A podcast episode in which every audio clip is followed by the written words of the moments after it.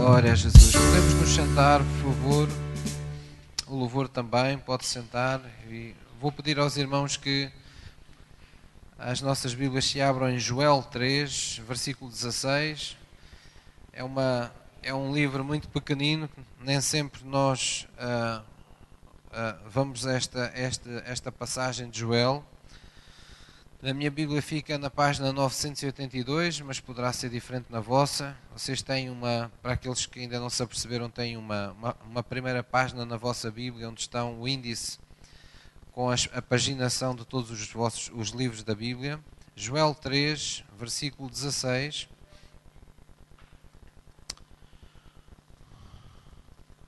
Hoje vamos ouvir o que é que Deus nos quer falar através do Joel. Nós uh, vamos hoje falar acerca de nos revestirmos da fortaleza de Deus. Joel 3, versículo 16. É um pequeno versículo, eu aproveito para, para aqueles que não conhecem, exortar a que vocês leiam Joel, é muito pequenino, são três pequenos capítulos, mas estão aqui muitas das promessas que nós. Uh, reivindicamos enquanto Igreja de Cristo, desde o derrame do Espírito Santo, desde uma passagem muito conhecida em que Deus prometeu que daria sonhos não é? e, e visões nos últimos tempos, derramaria do seu Espírito sobre toda a carne, todas essas promessas estão aqui em Joel. Em Joel 3, versículo 16, mesmo no final do, do livro de Joel, temos assim esta passagem de Deus. Já todos encontraram? Diz assim: E o Senhor bramará de Sião e de Jerusalém fará ouvir a sua voz.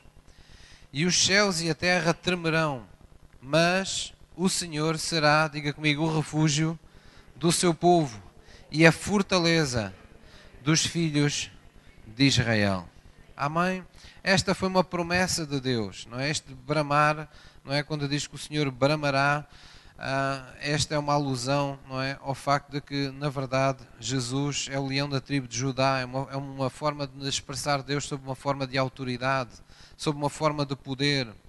E diz que desde Jerusalém para toda a face da terra, desde, digamos, do coração, não é? daquilo que é o seu templo, Deus fará ouvir, soar a sua voz por toda a parte. E diz que quando assim é, os céus e a terra tremerão. Uma forma de dizer que Deus tem autoridade espiritual sobre, uh, sobre os seus ombros.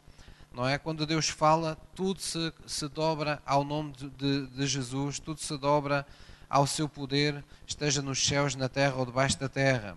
E diz que o Senhor será o refúgio do seu povo. Qualquer que seja o lugar da terra onde esteja o povo de Deus, o Senhor será o seu refúgio e será a fortaleza dos filhos de Israel. Amém? Então, nosso Deus único e verdadeiro, Ele é uh, chamado o Deus forte da nossa salvação.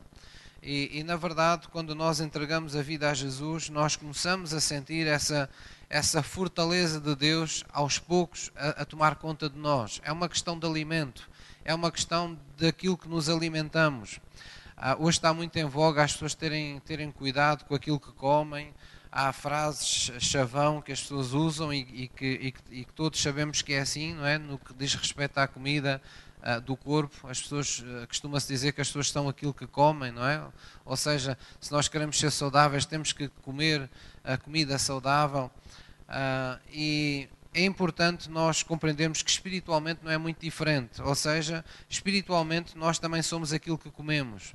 Se nós nos alimentamos uh, verdadeiramente de, de, de, da palavra que nos é revelada no Espírito, nós nos tornamos cheios de vida que nem Jesus. Se nós nos alimentamos de uma palavra que não nos é revelada, de uma palavra uh, apenas que é, que é dita, mas que não fala conosco, de uma palavra que foi dita, mas que não ministra vida, porque não está a ser uh, dirigida ou não está a ser vivificada pelo Espírito Santo, então nós temos religião. E as pessoas que andam cheias de religião são pessoas que andam cheias de um espírito farisaico, cheias de criticismo, cheias de julgamento, cheias de intelectualismo, mas não têm a vida do Espírito neles. Não são movidos pelos sentimentos que o Deus da palavra desperta naqueles que o recebem, naqueles que têm comunhão com Ele. E é por isso que é tão importante nós compreendermos que, não, conforme a Bíblia diz, não temos o ministério da letra, mas do Espírito. Ou seja, a palavra serve o propósito do Espírito Santo. O Espírito Santo de Deus, ele vivifica a palavra para que a vontade de Deus seja colocada em nós. E é da vontade de Deus que todos sejamos fortalecidos, porque fomos criados à imagem de um Deus que é forte.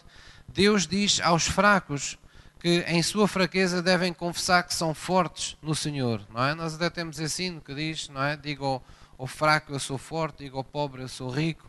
Não dizemos isso apenas porque é simpático, dizemos isso porque é a palavra de Deus, é o que está escrito, é o que Deus nos pede. Se nós queremos ser como Ele é, temos que começar a nos confessar à sua imagem e semelhança. Se nós queremos ter aquilo que Deus afirma que já nos deu, então nós temos que partir para um processo espiritual de, de tomarmos posse daquilo que Deus nos deu. E essa fé só se apossa das promessas de Deus quando ah, ah, se torna a confissão dos nossos lábios, quando se torna a palavra o foco da nossa, da, nossa, da nossa atenção e da nossa fé. Amém? Então é importante compreendermos que quando se fala de enchermos da fortaleza de Deus, temos que partir de um pressuposto muito bíblico, que é de que todas as pessoas sem Cristo são fracas em si mesmas.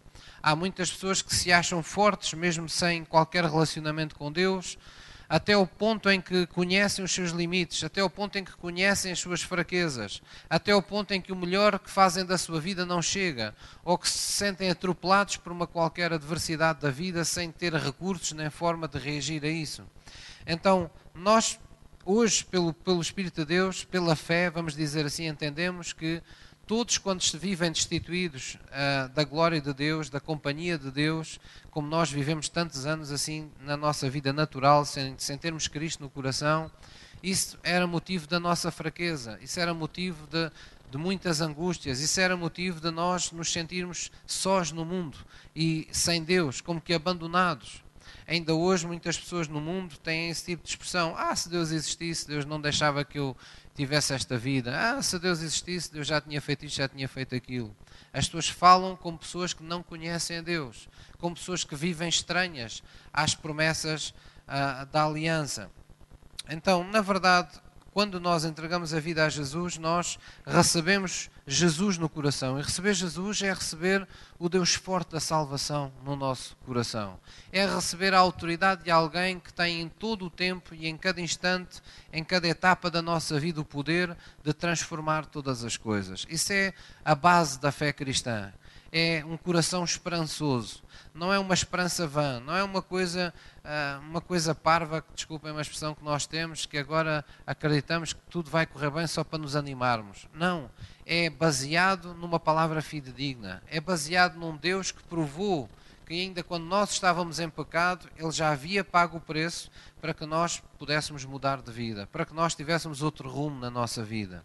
Então é perfeitamente legítimo nós querermos que com Deus Ele sempre abrirá um caminho onde não o vemos. Com Deus, Deus sempre poderá fazer um milagre a que nós julgamos naturalmente é, impossível de ser feito. Ele é poderoso para o fazer.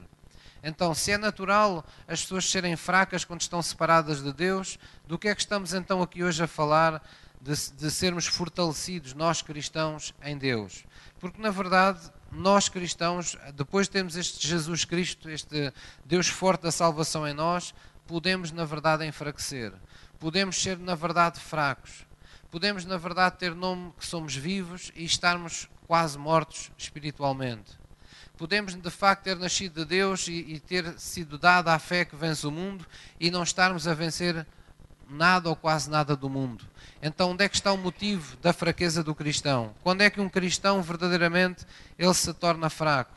É isso que importa para nós que estamos aqui numa maratona, não é? Numa maratona até que Jesus nos venha buscar, onde importa que ninguém fique pelo caminho, que ninguém deixe de correr essa maratona nós precisamos de saber este tipo de coisas. O que é que me pode enfraquecer?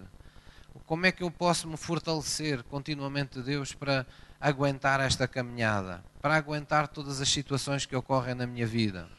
Então, a fraqueza do cristão, uh, ou antes, o cristão sempre uh, uh, fica fraco quando ele se envolve de uma forma direta ou indireta com qualquer forma de pecado. O pecado sempre enfraquece o cristão. Ele sempre traz desconforto, ele sempre traz constrangimento, ele sempre nos, nos inibe de confiarmos em Deus. De uma forma ou de outra, o pecado sempre nos, nos faz sentir a nossa fraqueza humana.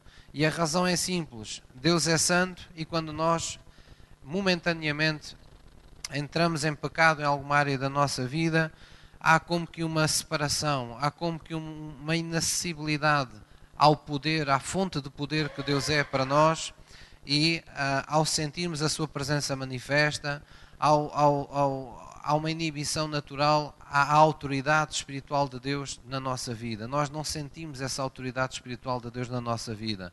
Nós nos sentimos inibidos. Nós sentimos que uh, sabemos que Deus nos ama, sabemos toda a doutrina cristã, mas não sentimos essa presença que nos dá conforto interior. Porquê? Porque Deus é santo. E enquanto um cristão estiver envolvido com o pecado, Deus vai deixar que as coisas fiquem endurecidas para que rapidamente em nós opere o dom do arrependimento. É muito importante compreendermos que o arrependimento é sempre o caminho para o cristão que está de uma forma ou de outra envolvida com o pecado. Amém? Então vamos lá abrir em Atos 17, 30. Atos 17, versículo 30, no livro de Atos. E vamos ver que o fortalecimento de Deus sempre regressa, uh, ou para que ele regresse é preciso que haja esse arrependimento. Muitas vezes nós não insistimos nisso, mas Jesus pregou o arrependimento. E por toda a parte o Evangelho significava arrependimento significava mudança de vida, mudança na maneira de pensar, mudança, uh, uma mudança radical na forma como as pessoas andavam, como as pessoas falavam, como as pessoas viviam. Atos 17, versículo 30.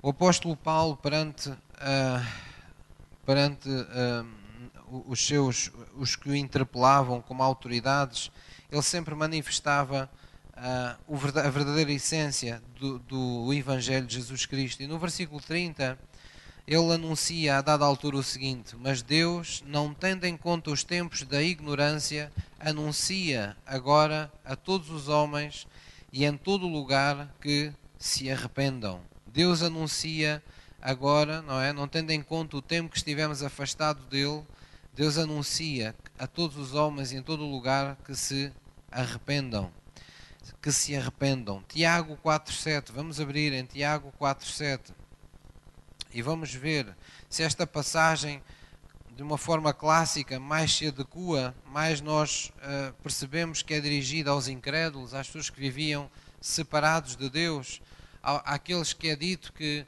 durante o tempo da sua ignorância Deus não tem isso em conta, mas quer que todos se arrependam, quer que todos se voltem para Deus. Para nós cristãos, Deus também fala em Tiago de uma forma mais direta, nos lembrando que é necessário estar suficientemente próximo de Deus. Isso envolve nós abdicarmos de qualquer forma de envolvimento com qualquer forma de pecado por nós conhecida. Tiago 4, versículo 7, numa linguagem muito, podíamos dizer, muito radical, não é? Às vezes as pessoas não gostam da, palavra radical, mas Deus é um Deus radical. Ou é sim, ou é sim. não é? Deus dizia para os seus discípulos: vosso falar seja sim, sim, não, não. Não deixem dúvidas naquilo que vocês dizem. Não haja dúvidas naquilo que vocês creem. Tiago 4, já todos encontraram? Versículo 7 diz assim a palavra de Deus: Sujeitai-vos, vamos ler juntos: Sujeitai-vos, pois a Deus, resisti ao diabo e ele fugirá de vós. Chegai-vos a Deus, e ele se chegará a vós. Limpai as mãos, pecadores, e vós de duplo ânimo, purificai os corações. Senti as vossas misérias, lamentai e chorai, converta-se o vosso riso em pranto, e o vosso gozo em tristeza. Humilhai-vos perante o Senhor, e ele vos exaltará. Ora, esta linguagem, senti as vossas misérias, lamentai e chorai, converta-se o vosso riso em pranto. o vosso gozo converta-se em tristeza. Isto não é uma promessa de Deus, não é Deus que está a dizer que vai transformar a nossa alegria em tristeza. O que Deus está aqui a dizer é: arrependam-se. Esta é a linguagem do arrependimento. Esta é uma forma de dizer: cheguem mais perto de Deus por meio do arrependimento. Quando vocês uh, lamentam os vossos males, quando vocês dizem aqui de duplo ânimo, purificam os corações. Nós precisamos de um duplo ânimo para purificar os nossos corações. Nós, por vezes, queremos limpar a primeira camada da sujidade que está nos nossos corações, aquelas coisas mais simples, mais grosseiras uh, que surgem na nossa vida e nós uh, nos penitenciamos disso e pensamos: pronto, está tudo feito. É como chegarmos a um culto e pedimos perdão a Deus e pronto, está tudo resolvido. Mas Deus quer ir um bocadinho mais fundo, Deus quer que a gente cave mais camadas, há mais camadas de sujidade, há mais coisas das quais temos que nos purificar no nosso coração. Aquelas coisas que nós ocultamos, que não dizemos a ninguém, aqueles, aqueles vícios, aquelas cedências que nós fazemos a, a, ao pecado e que nós, no nosso coração, ainda não nos propusemos enfrentá-las com, com honestidade, com integridade na presença de Deus. Então Deus quer que todas essas coisas, todas as decisões que foram tomadas na nossa vida irresponsavelmente, porque não foram tomadas sobre a palavra de Deus, que elas sejam postas em causa por si, que você, todos os muros que você, usando uma linguagem figurada, que todos os muros que você construiu da casa, da sua vida, que não foram construídos sobre a palavra de Deus, que você tenha a coragem de ir lá com uma marreta e mandar abaixo essa parede e não ter medo das consequências, porque você sabe que enquanto tiver uma parede mal construída, todo o edifício está em risco. Então, é isso que a palavra de Deus nos diz. Diz: sujeitai-vos, pois, a Deus. Este sujeitai-vos é sujeitai-vos na totalidade, a 100% a Deus. Toda a vossa vida esteja sujeita a Ele, para que então possais resistir ao mal e o mal ser vencido na nossa vida. Volta a dizer: chegai-vos a Deus, e Ele chegará a vós. E dá exemplo de como é que nós fazemos isso. Alimpai as vossas mãos, pecadores. Com duplo ânimo purificai os corações Senti as vossas misérias, lamentai e chorai. Lamentai e chorai. Mas depois no versículo 10 nos diz: Humilhai-vos perante o Senhor, e Ele vos exaltará. Quer dizer que precisamos confrontar a nossa alma com Deus, sem nenhum tipo de preconceito. Precisamos confrontar os nossos pensamentos com aquilo que Deus pensa. Precisamos confrontar os nossos sentimentos com aquilo que Deus diz serem os sentimentos corretos e incorretos que devemos ter. Precisamos sujeitar, precisamos confrontar honestamente a nossa vontade com aquilo que é a palavra de Deus e termos a coragem de, naquilo que não concordamos com Deus, humilharmos perante Deus. O que é que isso significa? Rendermos, aceitarmos, darmos a oportunidade a Deus de mostrar porque é que Ele discorda de nós na nossa vida. E dizermos, pois eu agora vou fazer de outro jeito pois eu agora vou dar, estou cansado de insistir nisto, estou cansado de insistir naquilo, ao meu jeito, à minha vontade, vou fazer as coisas à maneira de Deus, só para, para ver o que Deus faz quando eu assim, assim o, o, o proponho no meu coração. Chama-se isso provar Deus. Nós estamos a tentá-lo, nós estamos a prová-lo, estamos a desejar conhecê-lo, estamos a desejar nos aproximar mais de quem Deus é. Posso ouvir uma mãe? E há um, há, um, há um trunfo poderoso para todo aquele que faz isto que aqui está, que se lamenta das suas misérias, que confessa as suas transgressões e as deixa. Essa virtude está lá em Provérbios 28. Vamos lá ver em Provérbios 28, versículo 13, o que é que nós ganhamos quando nos apresentamos desta forma a Deus. Provérbios 28, versículo 13. Nos mostra os benefícios de nós confessarmos as nossas transgressões e de as deixarmos, não é? Com esse propósito do arrependimento. Portanto, estamos a falar de que o cristão, ele sempre enfraquece quando se envolve com o pecado, mas sempre se fortalece quando abandona o pecado pelo arrependimento e se volta para Deus. Provérbios 28, versículo 13 Diz assim a palavra de Deus: O que encobre as suas transgressões nunca prosperará. Isto é uma lei espiritual. Isto é um princípio bíblico. Aquele que encobre as suas transgressões nunca prosperará. Este encobrir não é um encobrir dos outros, é um encobrir de Deus. Aquele que vive como se estivesse tudo bem, sabendo que não está, está encobrindo a sua transgressão. E a Bíblia diz: é impossível que essa pessoa prospere. Essa pessoa até pode dar os seus dízimos na igreja, ela até pode participar em orações de, de oração, de, de horas consecutivas, pode fazer montes de penitências, mas se encobrir a transgressão, se guardar o anátema na sua vida espiritual, é impossível Deus abençoar. Não pode prosperar. Mas diz a seguir: Mas, diga comigo, o que as confessa, as suas transgressões, e deixa, é muito importante. Há pessoas que confessam as suas transgressões quando a vida lhes está a correr mal, quando percebem que não podem brincar com Deus, quando são apanhados no meio de, de, de situações que não têm outro jeito senão admitir o seu erro. As pessoas confessam, mas às vezes não as deixam. As pessoas às vezes deitam lágrimas de crocodilo, choram porque são apanhadas no pecado, mas não, o seu choro não é um reflexo de um profundo entristecimento no coração por termos desagradado a Deus. Foi por isso que há pouco lemos em Tiago que Deus diz para nós deixarmos que o nosso sorriso se torne em tristeza. Porque nós temos que sentir, como diz a Bíblia, utilizando a expressão da Bíblia, temos que sentir as nossas misérias. Temos que perceber o quão mau isso é, não apenas para nós, mas para o nosso relacionamento com Deus. E a Bíblia diz: se nós confessarmos e deixarmos essas coisas, então algo especial vai acontecer conosco. Leia comigo: alcançará misericórdia. Quando nós confessamos os nossos pecados e deixamos o caminho dos nossos pecados, Deus diz: Eu vou conceder-te misericórdia. Aquilo pelo qual não trabalhaste, aquilo que tu não merecias, aquilo que tu não fizeste nada para o receber, eu vou fazer com que seja derramado na tua vida. Isso é misericórdia. Termos acesso àquilo que não merecemos. E porquê é que o nosso Deus é assim? Porque Ele tem um trono de graça ele tem um trono de favor divino. Foi por isso que ele um dia disse ao apóstolo Paulo: Meu filho, a minha graça, ela te basta. Com a minha graça tu tens tudo o que tu alguma vez sonhaste, mas pelo qual tu nunca poderias lutar nem merecer diante de mim. Posso ouvir o amém? Então é muito importante nós compreendermos estes, estes princípios. Vamos abrir em Neemias, Neemias 8. Hoje estamos a. Estamos a percorrer as páginas da nossa, do nosso Velho Testamento, Namias 8, Namias 8, os irmãos já encontraram, Namias 8,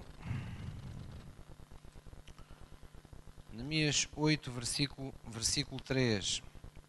Neste contexto, nós já aqui estivemos uh, numa, numa, outra mensagem. Namias, uh, sabemos, não é, como ele se dedicou à reconstrução dos muros de Jerusalém e como depois de ter vencido também muita inimizade e muitos inimigos que se levantaram contra ele, ele fez isto, não é? Ele chamou, por assim dizer, Esdras, uh, o, o sacerdote, e eles trouxeram todo o povo para, vamos dizer, para a rua, não é? E proclamaram, começaram a falar a palavra de Deus dia e noite para, para todos, com o sentido de fortalecer o povo de Deus. E é assim que no versículo 3 diz: E leu no livro diante da praça, que está diante da porta das, das águas, desde a alva até ao meio-dia. Quer dizer, desde que o dia começou até ao meio-dia, as pessoas ficaram ali, não é? Ouvindo a palavra de Deus perante homens e mulheres, e os que podiam entender, e os ouvidos de todo o povo estavam atentos ao livro uh, da lei.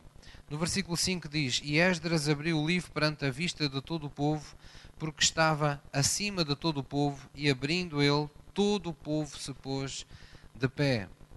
No versículo 6 diz: Esdras louvou ao Senhor, o grande Deus, e todo o povo respondeu: Amém, Amém levantando as suas mãos, inclinando as suas cabeças e adoraram ao Senhor com os seus rostos em terra.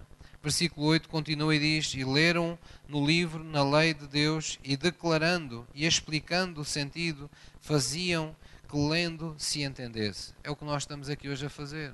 Nós estamos a ler a palavra de Deus e, e podia ser, hoje sou eu, mas podia ser outra pessoa qualquer. Está alguém encarregado de, uh, por direção de Deus, nos explicar as Escrituras. E diz assim no versículo, no versículo 12: diz: Então todo o povo foi a comer e a beber e a enviar porções e a fazer grande regozijo, porque entenderam as palavras que lhes fizeram uh, saber. Ora, nós estamos a ler isto uh, no contexto de, de, estarmos fracos ou de sermos fortalecidos pelo poder de Deus, uh, porque, na verdade, outro motivo que leva ao enfraquecimento do cristão é uh, também consequência e, simultaneamente, causa de, do envolvimento com o pecado que já vimos aqui. Isso é o afastamento da palavra de Deus. De uma forma mais simples, quando nós pecamos, ou nos envolvemos com o pecado, tendemos a nos afastar logo de seguida da palavra de Deus. Não ficamos com muita vontade de ouvir, de ouvir a palavra de Deus. Não ficamos com muita vontade de orar. Não queremos saber muito da igreja quando estamos comprometidos com o pecado. Mas também pode ser ao contrário. Quer dizer, quando eu começo-me a afastar por qualquer motivo da palavra de Deus, inevitavelmente eu torno muito mais suscetível de cair em tentação e de fazer o que não devo e de não sentir as, as coisas quando são feitas erradamente ou de seguir os caminhos que não são uh, corretos aos olhos de Deus. Portanto, o afastamento da palavra de Deus é às vezes uma consequência daquilo que falámos antes, que é de nos envolvermos com o pecado, mas às vezes é a causa também do nosso enfraquecimento porque, na, e, e nos envolvermos com o pecado, porque na verdade todo aquele que se afasta da palavra afasta-se de Jesus. É isso que a Bíblia ensina, não é? Jesus é, é a palavra. Então, neste tempo em que o povo estava enfraquecido, em que tinha trabalhado muito, tinham restaurado uh, as portas, uh, os, as, as, portas de Jerusalém, eles tinham trabalhado dia e noite incessantemente, tinham enfrentado inimizade de, de, de, de pessoas que procuraram impedir que eles terminassem a sua obra. Sabiamente, não é? Neemias e, e Esdras, eles puseram todo o povo perante a praça e foi como se eles dissessem assim: vamos servir aqui uma, uma poção mágica a esta gente toda, vamos aqui servir aqui uma refeição, uma feijoada aqui a esta gente toda para esta gente ficar fortalecida de uma vez por todas. Só que estavam a fazê-lo espiritualmente, sabiamente, as pessoas com famílias inteiras, com crianças, com tudo, ficaram ali durante ah, manhãs, não é? Porque foi mais do que um dia uh, ouvindo a palavra de Deus. E à medida que ouviam a palavra de Deus, a palavra de Deus foi mudando os seus corações, foi mexendo com os seus sentimentos. Eles foram levantando os seus braços, outros foram se curvando perante Deus, foram se prostrando, foram dando ações de graças a Deus. Uh, uns sentiram as suas misérias, uns choravam de arrependimento, outros choravam pela, pela, pela fortaleza de Deus que estava a ser colocada no seu coração. Então, à medida que ouviam a palavra de Deus, algo começou a acontecer dentro deles. Isto para nos dizer o quê? Que precisamos, para nosso fortalecimento, sempre de estarmos envolvidos com a palavra de Deus. A palavra de Deus sempre está no cerne da nossa, do, do nosso, da, da nossa fortaleza em Deus. Se alguém está forte em Deus, esse alguém está cheio da palavra. Mas qual palavra? Da palavra revelada esse alguém está habituado a alimentar-se desse Jesus. Quem é Jesus? A palavra revelada, a palavra que encarnou, que veio ao mundo e deu vida aos homens. Então, quando nós estamos a ouvir a palavra, isso acontece-nos com certeza já às vezes com tanta naturalidade que nós já nem damos muita ênfase a isso. Mas quando estamos num culto assim e estamos ouvindo a palavra, eu acredito que muitos de vocês, quando saem, saem fortalecidos nós acabamos um momento de, da palavra e, e parece que estamos. Há qualquer coisa dentro de nós que ficou preenchido. É? Pelo decorrer, no caminho, durante a pregação, por vezes eh, choramos, por vezes nos emocionamos, por vezes sentimos tremores por dentro, por vezes sentimos revelações no nosso entendimento. Houve uma série de experiências que nós nem sempre conseguimos explicar, mas que acontecem connosco quando nós envolvemos-nos com a palavra revelada de Deus. Foi isso que a Bíblia nos quis dizer quando diz que o Evangelho de Jesus Cristo é o poder de Deus para a salvação daquele que crê. Se alguém está a sofrer porque está fraco, ele torna-se forte. Se alguém está a sofrer por estar cativo, ele descobre que há liberdade nas Escrituras, ele conhece a verdade e a verdade o liberta. Se ele precisa de uma, uma força sobrenatural chamada fé para vencer uma situação da sua vida, para resistir mais do que outros, para esperar mais tempo do que outros foram capazes de esperar, para que Deus confirme a sua palavra, ele descobre rapidamente que a fé vem pelo ouvir e o ouvir da palavra de Deus.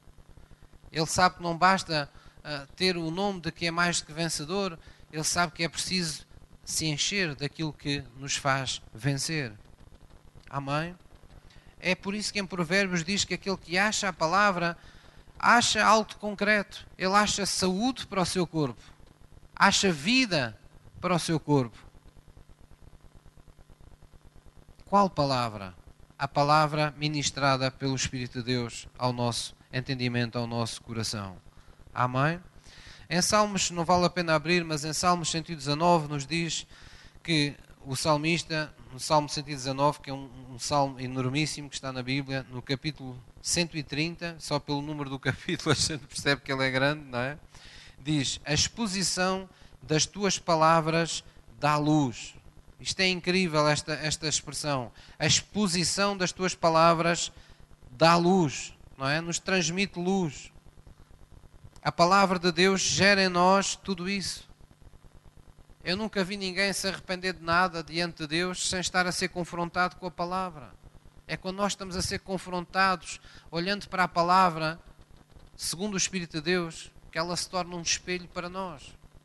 Há muitos anos atrás havia assim uma mensagem que abençoou muitos crentes, que era a palavra como um espelho não é? Porquê? Porque quando lemos as Escrituras honestamente e, e deixamos que Deus nos fale pela palavra, porque ela nos diz o que é correto e o que é incorreto, ela nos transmite o padrão, ela nos, nos facilmente nos mostra o nosso estado espiritual. É como se estivéssemos diante de um espelho em nossas casas antes de sair para ver se estamos bem ou se estamos mal. E perante aquilo que o espelho nos mostra, não é? Nós nos alegramos ou nós nos entristecemos. Porém, se há pessoas que porventura em casa olham para o espelho e se acham feias, é mais difícil ser transformado, não é? Mas se as pessoas olharem para o espelho da palavra de Deus e acharem que a sua vida é feia aos olhos de Deus, é mais rapidamente transformado isso. Os irmãos estão a entender o que é que eu quero dizer? É possível nós nos penitenciarmos, é possível nós, confrontados com a palavra de Deus, deixarmos que opere em nós o constrangimento próprio do Espírito Santo. É aí que então uma noite de lágrimas dá lugar a uma manhã de alegria, de regozijo. Porquê? Porque Deus não nos deixa para sempre abatidos. A tristeza que vem pelo arrependimento não é, é uma tristeza que opera morte, que opera maldição em nós, que nos deixe presos às coisas más. É uma, é uma necessidade de nós sepultarmos as coisas que não estão bem na nossa vida mas assim como o um incêndio, passado o incêndio sobre aquelas cinzas, não é? Aquela terra vai ficar ainda mais fértil e vai se levantar uma nova plantação. Vão se levantar as verdadeiras árvores de justiça de Deus que somos nós. Posso ouvir o amém? Então, só a prática de Deus, só a prática da palavra de Deus nos fortalece o suficiente para inclusivamente não voltarmos a pecar. E por isso o salmista nos dizia e nos diz também nesse Salmo 119 que escondi a tua palavra no meu coração para não pecar contra ti. Então, se nós não queremos enfraquecer, se nós queremos perdão, nos, nos fortalecer e viver fortalecidos, nós temos que compreender que na palavra está tudo. Na palavra e na presença de Deus encontramos tudo. Ou seja, a palavra e o Espírito. A palavra e o Espírito. Se eu vos tivesse que resumir o que é que espiritualmente aconteceu quando Jesus veio à Terra, é muito simples. O Espírito de Deus concebeu a palavra em realidade. O Espírito e a palavra estavam ali naquela hora. A Bíblia diz que por, pelo Espírito de Deus, Jesus foi concebido em Maria. E o que é que o Espírito de Deus pegou? Num recado, numa palavra que foi enviada a Maria, que ela recebeu um anjo lhe disse: Vai nascer de ti o Salvador. E ela disse: Seja feita a tua vontade, Senhor, na minha vida. Ela recebeu a palavra e diz que o Espírito de Deus concebeu no seu ventre Jesus. Esse é o princípio do cristianismo. É o princípio que nos acompanha por toda uma vida com Cristo. Temos de ter uma vida no Espírito, mas sempre com a palavra conosco. Porque o Espírito veio para transformar a nossa vida, mas Ele não o fará sem a palavra. As duas coisas precisam de estar mescladas na nossa vida, precisam de estar unidas na nossa vida. Amém? Então isso fortalece-nos, isso livra-nos de toda, de toda a forma uh, de pecado. Palavra e o Espírito. Nós estamos ouvindo a palavra, mas precisamos de nos fortalecer também no Espírito.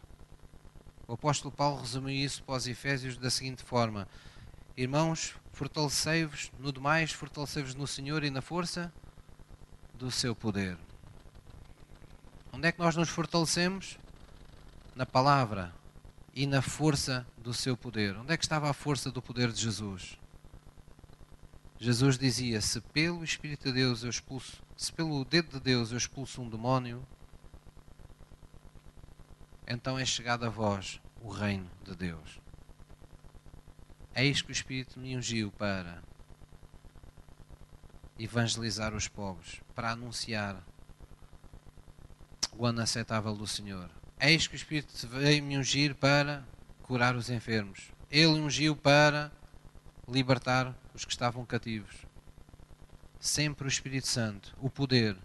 Fortalecei-vos no Senhor e no poder que ele tinha no poder do Espírito Santo. Amém? Ele não cessou de dar esse recado à igreja. Ele voltou a falar à igreja no Novo Testamento e ele disse: No demais, irmão, irmãos meus, não é? vocês não se encham de, de vinho em que há contenda, mas enchei-vos do Espírito. Falando entre vós em salmos e hinos e cânticos espirituais ao Senhor, salmodiando ao Senhor no vosso coração. Então, mais uma vez, o nosso fortalecimento onde é que está? Está onde é que estão os salmos? Estão na palavra de Deus. O que são os cânticos? O que é encheios do Espírito cantando e salmodiando ao Senhor? É fortalecer-nos na força do seu poder. Buscarmos a fortaleza do seu poder. Amém? Então, hoje, enquanto crentes, nós temos que ter esta capacidade de percebermos que todo o tempo que estivemos sem Cristo já chega para termos estado enfraquecidos. Agora que estamos em Cristo, vamos levar as coisas a sério. Vamos fazer as coisas à maneira de Deus. Vamos dar a oportunidade da nossa vida a mostrar algo de novo que nunca foi visto antes na nossa vida. Que é o que é que Deus faz com uma pessoa que a Ele está consagrada. E já vimos coisas boas acontecem. Aquele que confessa e deixa os seus pecados Deus vai mostrar misericórdia. Jesus disse: Se alguém guardar a minha palavra, eu e o Pai viremos, faremos nele morada. Ele será uma igreja, como uma igreja, um templo vivo na terra, e nós nos manifestaremos a Ele. Quando Ele impuser as mãos sobre um enfermo, ele será curado. Quando Ele falar a minha palavra, pessoas se converterão a Jesus Cristo. Serão constrangidas pelo meu amor, serão constrangidas pelo meu caráter, serão constrangidas pela operação do meu Espírito Santo. Amém? Então Deus está nesse, está nesse processo. Em Neemias nós vimos que aquele povo modificou muitas coisas. Eles começaram a, a, dar ações de graças, de tanto estarem expostos à palavra de Deus, eles começaram a, a, a deixar fluir neles um espírito de gratidão. Começaram a, começou a haver cânticos de louvor, começou a haver adoração. Uh, nós não lemos, mas uh, eles entraram na festa dos tabernáculos e eles continuaram a envolver a palavra de Deus nas suas celebrações. Eles não deixaram de estar perante o Senhor e perante a palavra de Deus. E eis que isso despertou neles, essa, essa, essa, esse envolvimento com a palavra, despertou neles é, não só estas atitudes de louvor e de adoração e de ação de graças, mas também despertou uma outra atitude que uh, os fez fluir no poder, no poder de Deus. Isso estava lá em Neemias 8, 8, 8, 18, é isso? Uh, não, 8, 12. 8, 12. E diz: Então todo o povo se foi a comer, a beber, a enviar porções e a fazer grande regozijo. Aquele povo, naquele momento, percebeu que era estar com Deus era tempo de celebração. Não é? Eles se regozijaram, eles eh, celebraram juntos, eles comeram e folgaram na presença, na presença de Deus. Mas, de repente, eles também pensaram: espera lá, nós estamos aqui a comer e aqueles que não têm, vamos enviar porções para os que estão longe também. Então, o que é que o envolvimento com a palavra despertou neles? Outra atividade que sempre nos fortalece: a predisposição para vivermos, para darmos aos outros. E este é o outro princípio, é outro pilar do cristianismo. Muitas pessoas sentem-se enfraquecidas, sentem-se tristes, sentem que a sua vida não tem significado porque há muito que se deixaram de dar aos outros. Fecharam-se sobre si mesmas. Às vezes não há nenhuma maldade nisto. Às vezes nem sequer há um verdadeiro egoísmo. Se é verdade que muitas pessoas se fecham sobre si mesmas por egoísmo, muitas há que se fecham simplesmente porque estão desiludidas consigo mesmas ou com a vida, ou porque o seu coração se tornou demasiadamente perdão, incrédulo. Então as pessoas têm por vezes pensamentos do género: ah, o que é que eu vou, o que é que eu posso fazer por outras pessoas? Ah, o que é que eu agora vou poder fazer na vida de outras pessoas? Elas próprias se desacreditam a si mesmas. Se arrastam na vida na terra pensando que a sua vida não tem mais nada para, para dar aos outros. Mas não é isso que a palavra de Deus diz. Jesus disse que melhor coisa é dar do que receber. E quando nós ouvimos isto, invariavelmente vem-nos à mente as coisas que nós podemos dar fisicamente aos outros. Também é isso, mas não se esgota nisso. A maior dádiva que nós, nós damos aos outros somos nós próprios. Quando nós damos o nosso tempo, a nossa vida, a nosso foco, a nossa dedicação aos outros. E é disso, é isso que torna forte uma igreja. É isso que torna forte uma família lá em casa. É isso que torna forte os seus relacionamentos. Com a capacidade que você tem de se doar a si mesmo aos outros. De pôr o que você é ao serviço dos outros. Isso envolve os seus talentos, as coisas que você é capaz de fazer, as coisas que você faz com naturalidade e com facilidade, pôr isso ao dispor dos outros. Mas envolve também você ser o ombro amigo que algumas pessoas irão precisar para, para chorar num momento difícil da sua vida. Quando a Bíblia diz chorai com os que choram e alegrai-vos com os que se alegram. Há pessoas que precisam de nós para chorar e há pessoas que, que também precisam de alguém com quem se alegrar. E quando nós entendemos isso, entendemos o nosso lugar no corpo de Cristo. Pastor, então, mas quando eu estou a dar do meu tempo aos outros, eu estou-me a fortalecer. É verdade. A Bíblia diz que se nós dermos, sermos a dado. Se nós edificarmos, seremos edificados. Se nós amarmos, seremos amados. Porque sempre que nós praticamos alguma coisa em favor do próximo, nós estamos a operar na lei do amor de Deus. E o amor de Deus não é uma lei que nos esgota, não é uma lei que nos torna mais pobres, não é uma lei que nos torna esgotados. Às vezes eu ouvia pessoas dizer coisas de ai, eu dei-me tanto às pessoas, eu fiquei tão esgotado. Bem, momentaneamente nós podemos ficar. Eu muitas houve vezes na, na minha vida que me senti assim, esgotado no sentido que naquele dia, animicamente, fisicamente, na minha disposição, eu não tinha mais para dar. Mas no dia seguinte, eu tinha todos os índices cá em cima. Nós podemos ter momentos de fraqueza, mas isso não significa que somos fracos. O depósito do meu carro, o facto de estar hoje na reserva, não quer dizer que eu logo a seguir não possa atestá-lo na bomba de gasolina. E Deus promete atestar o depósito daqueles que que conduzem a favor dos outros. Amém? Nós precisamos pôr fé nesses princípios bíblicos, porque isso é ser espiritual. Isso não faz sentido ao homem natural. Homem natural faz sentido, se eu quero estar forte, então eu vou-me poupar. Eu não vou me meter nisto.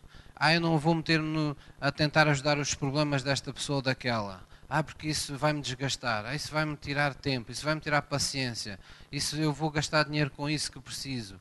Ou eu vou perder a paciência e depois já não tenho paciência para as coisas que quero. O cristão não pensa desse jeito. O cristão que anda no Espírito sente um privilégio quando faz parte da vida dos outros. E sabe que quando participa da vida dos outros por amor, ele está sendo um canal não dele, mas de Deus na terra. E não há nenhum canal de Deus na terra que tenha falta, seja do que for. Amém? É isso que a Bíblia nos ensina. E é isso que nós uh, precisamos mais e mais nos fortalecer. Vamos abrir em 2 de Crónicas 16, versículo 9. 2 de Crónicas 16, versículo 9. 2 de Crónicas 16, versículo 9. Uma das coisas que o apóstolo Paulo dizia à igreja era: Não extingais o espírito. Isso é uma forma de nos lembrar que o Espírito de Deus quer fluir por meio de nós, quer operar a partir de si, a partir da fonte de águas vivas que Deus abriu no seu coração.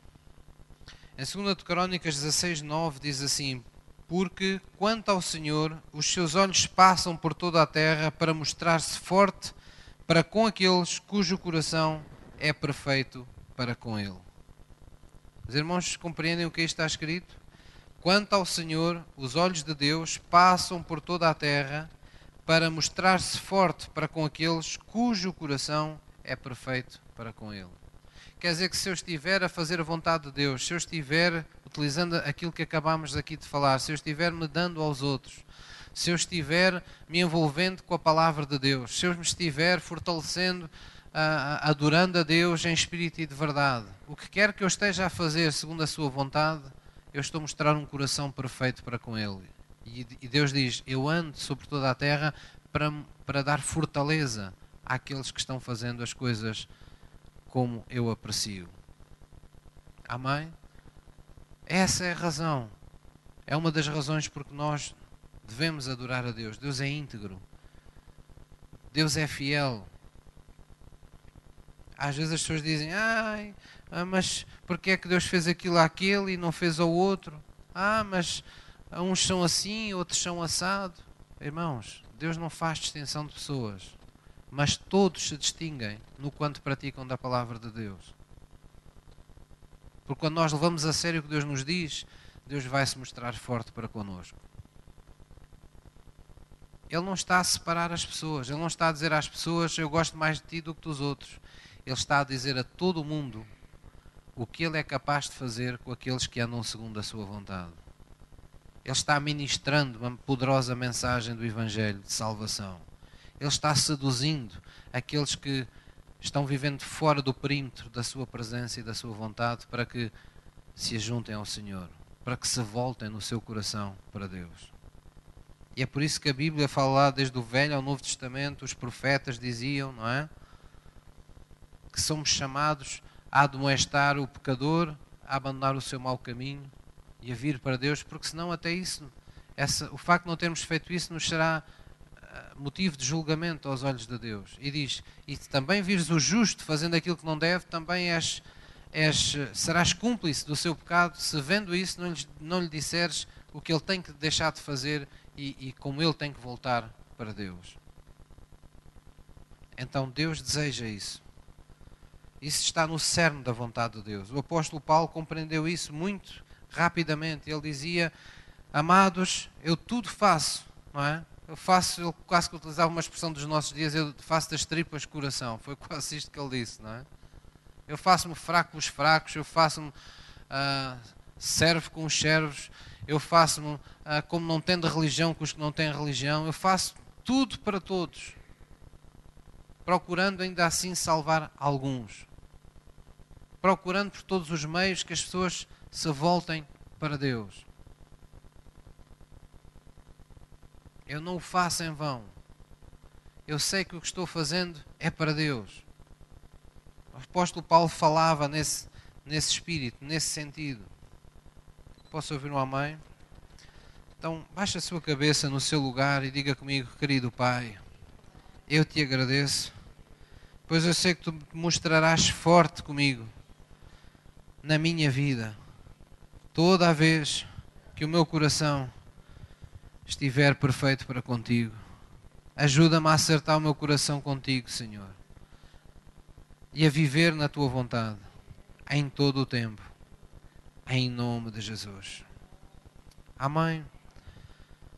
Para terminar esta palavra sobre sermos fortalecidos por Deus, há uma palavra que está sempre ligada ao fortalecimento de Deus para conosco.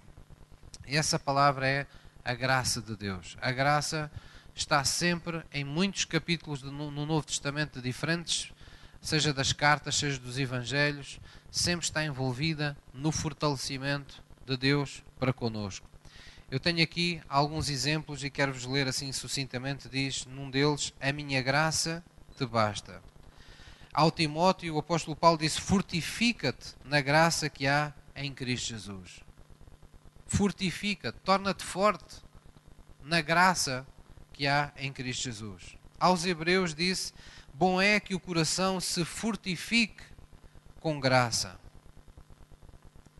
em 1 de Pedro 5, 10 diz: O Deus de toda a graça vos fortifique. Então, a graça de Deus está sempre sendo invocada em toda a Bíblia como motivo da nossa fortaleza. Porquê? Porque está no, na gênese, está no, no, na essência daquilo que é vivermos segundo a justiça de Deus. A justiça de Deus é isso, é que nós nada merecemos, mas porque houve um, um justo que sofreu a penalização dos nossos pecados, houve uma troca. O justo pagou pelo pecador, para que o pecador se tornasse justo. Cristo se fez pecado por nós, para que a nós fosse feita a justiça de Deus. E o que é isso da justiça de Deus? É você poder hoje chegar diante de Deus e ter acesso à dispensa de Deus, ter acesso à pessoa de Deus Por isso Jesus disse: Pedi e dar-se-vos-á. Buscai e encontrareis. Batei à porta e ela vai se abrir. Porque muitas vezes nós somos derrotados nos nossos próprios pensamentos. Olhamos para as coisas más que nos acontecem e tiramos conclusões precipitadas e pensamos: Ah, não vale a pena orar. A vida tem-me corrido assim. Não vale a pena buscar eu já, já experimentei, só tenho experimentado as desilusões. E é por isso que a Bíblia diz: o cristão não anda pelas vistas, ele tem que andar pela fé. Se você quer que a sua vida mude, você tem que andar não pelas coisas que lhe acontecem, mas tem que andar movido pelas coisas que você crê que Deus fará na sua vida. É dessa maneira que nós vamos ver a nossa vida mudada. Porque esta é a vitória que vence o mundo. A nossa, a nossa fé. A nossa fé, a nossa confiança, a nossa, o nosso esperar em Deus é que vai fazer com que essa força sobrenatural de Deus modifique a realidade natural da nossa vida, porque o reino de Deus, o céu vem em socorro. Deus mostra-se forte em toda a terra para com aqueles que lhe mostram um coração perfeito. Amém? Vamos ficar de pé. O louvor pode subir. Vamos orar na presença de Deus. Vamos aproveitar este momento para nos arrependermos, se for caso disso, de alguma situação em nossa vida que esteja menos bem. Às vezes, quando se fala de arrependimento, nós sempre podemos tomar uma de duas vias: ou, ou somos honestos connosco próprios, ou preferimos viver uma fantasia. E às vezes as pessoas preferem ver uma fantasia e dizem: arrepender-me de quê, pastor? Eu não fiz mal a ninguém, está tudo bem comigo, está tudo bem na minha vida. E nós às vezes sabemos que as coisas não estão assim tão bem, não é? Às vezes nós ah, sabemos que há coisas que ah, fizemos que não devíamos ter feito. Às vezes temos pessoas fechadas à chave na nossa dispensa do ressentimento, não é? Fechámos-las lá dentro. deitámos a chave pela janela, que é para aquilo nunca mais se abrir. E todas essas, todas essas áreas ocultas da nossa alma precisam de ser colocadas honestamente nas mãos de Deus. Amém? Cristão que é cristão sempre confia naquilo que o Espírito de Deus lhe ministra. E é muito simples. Como é que eu vou saber, pastor, se alguma coisa não está bem na minha vida? É simples, simples, simples. A Bíblia diz: se a tua consciência de nada te acusa, estás bem para com Deus. Mas atenção, estamos a falar da consciência de um cristão. Uma consciência renovada. Uma consciência transformada pela experiência do amor de Deus e da salvação. Porque há muita gente lá fora que tem uma consciência cauterizada Muitos continuam a ter noção do que é certo e do que é errado, mas há muitos que têm uma consciência cauterizada. Há muita gente a fazer mal a crianças e acham que, é tu, que não tem mal nenhum. Há muita gente a bater na mulher todos os dias e acha que não tem mal nenhum. Há muita gente com a consciência cauterizada. Mas nós que estamos em Cristo, a nossa consciência é mais do que é mais do que o nosso espírito. É o espírito de Deus falando dentro de nós. E a Bíblia diz: se o Espírito de Deus não te acusa, então estás livre para com Deus. Mas se há uma coisinha lá dentro, se há um assunto que a gente, quando vem à igreja, ou quando ouvimos a palavra de Deus, ou estamos a ouvir uma mensagem e aquilo parece que Deus vai buscar aquela situação da nossa vida e nos mostra, parece que de repente a gente deixou de ver o pastor, de ouvir o que o pastor está a dizer e, e estamos, estamos a ver uma situação concreta da nossa vida. Isso não é por acaso não é produto da sua cabeça. É porque nós estamos aqui cultuando a Deus na presença do Espírito Santo de Deus. E o Espírito de Deus usa aquilo que você ouve para aquilo que lhe apraz, para a obra que Ele quer fazer na vida de cada um de nós. Se calhar no decorrer de um culto Ele pega numa passagem e fala ao meu coração de uma maneira, mas utiliza outra para lhe mostrar assim algo que precisa de ser confrontado na sua vida. E nós temos que estar com essa predisposição.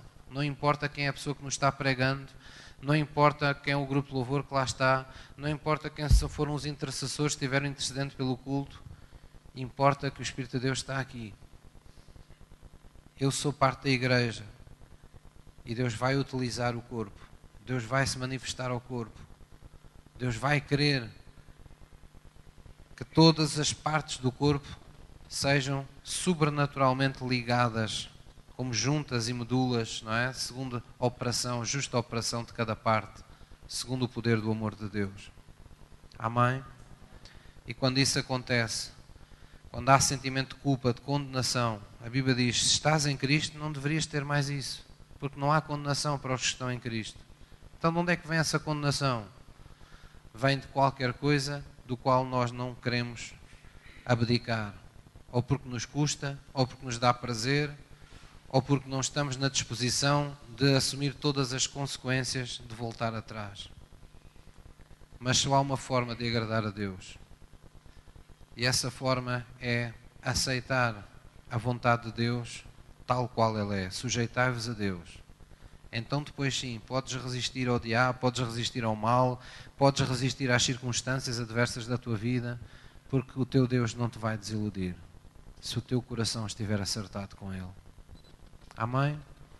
Neste dia simples, que não foi programado aniversário, obviamente, porque senão estaríamos cá muitos mais neste dia, pessoas que certamente teriam sacrificado um dia das suas férias para estar connosco. Mas neste dia eu queria, e, e sinto isso no coração, que é o melhor presente que nós damos a Deus é nós assegurarmos na Sua presença que o nosso coração está acertado com Ele.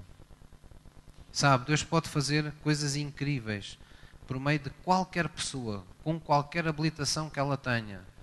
Mesmo as pessoas que aos nossos olhos possam não ter tanta capacidade, tanta habilitação, mas se houver alguém que tenha um coração acertado com Deus, Deus pode fazer coisas incríveis através dessas pessoas. E é isso que nós queremos enquanto igreja. Nós não estamos aqui para enaltecer os nossos graus académicos, nem o que, nos, o que somos mais que os outros. Nós estamos aqui para enaltecer o que Deus é capaz de ser em nós. Isso é possível se tivermos um coração acertado com Ele. Isso é o mais importante de tudo. Você só vai ser abençoado se tiver o seu coração acertado com Ele. Então vamos baixar a nossa cabeça em reverência diante de Deus. Vamos orar na Sua presença. Vamos nos arrepender, seja do que for que esteja minando a nossa, a nossa espiritualidade para com Deus. Diga assim comigo, querido Deus, hoje ouvi a tua palavra. E eu quero me arrepender, Senhor, de todo e qualquer envolvimento que eu tenha tido com o pecado, Senhor. Perdoa-me as vezes que eu não te dei ouvidos, que eu fiz as coisas à minha maneira, à minha vida. Senhor, eu quero reconstruir todas as coisas em minha vida, segundo o teu querer, segundo a tua palavra.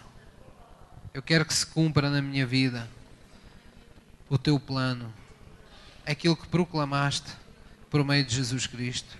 Que se eu construísse a minha vida sobre as tuas palavras, não importa que temporais viessem, que correntes batessem contra a minha vida, mas ela não iria cair porque ela estará, estará firme sobre a tua rocha, sobre a tua palavra.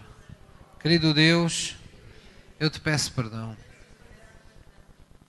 Eu te, me arrependo, Senhor, das vezes que me afastei da tua palavra, que não lhe dei a proeminência que era devida em minha vida. Nesta manhã, Senhor, eu te quero dar a ação de graças. Eu me lembro de quão bom tens sido para mim e de com boas obras tens planeado fazer em minha vida. Eu te quero louvar, Deus, por todos os atos maravilhosos de poder que já operaste em minha vida e me quero consagrar, Deus. Declarar-te como meu único Senhor, meu único Deus, meu único Salvador. Em nome de Jesus. A tua graça venha sobre a minha vida pois eu sei que ela me basta. Eu sei que ela está aqui hoje para me fortificar, para me dar fortaleza, pois eu sei que quando me alimento de Jesus, eu vou viver segundo Ele, segundo o seu poder, segundo o pão do céu, que veio a este mundo para dar vida a todo aquele que o come, em nome de Jesus. Amém. Vamos cantar mais uma vez este hino que diz: Senhor, quão belo tu és. Vamos, nos, vamos sentir cada, cada palavra. Este hino é muito simples. Às vezes, talvez passe pela cabeça de alguém porque é que eu, como pastor, privilegio muitas vezes quando é, me cabe a mim louvar, porque é que eu privilegio às vezes hinos tão pequenos e com letras tão, tão simples. Tão simples que às vezes parecem ingênuas, naivas mas eu uso isso, privilegio isso, porque são aquelas letras cujas palavras mais rapidamente colam os nossos corações, o nosso coração e o de Deus. Sabe, não há coisa mais poderosa. Eu podia estar aqui a cantar mil e uma estrofes poéticas, mas nada ultrapassa-me eu dizer a Deus que eu amo. Se eu estiver a dizer isso de todo o meu coração, para que escrever um livro para dizer que eu amo quando eu posso dizer eu te amo, Senhor? e sentir rapidamente a correspondência de Deus no meu coração. Então, a simplicidade dos hinos é um convite à nossa honestidade, à nossa integridade, à forma genuína como nos dirigimos a Deus, porque só assim as coisas simples se tornam poderosas na nossa vida. Amém? Então, vamos dizer isso. Vamos nos lembrar dessa graça que sobre nós opera. Senhor, quão belo.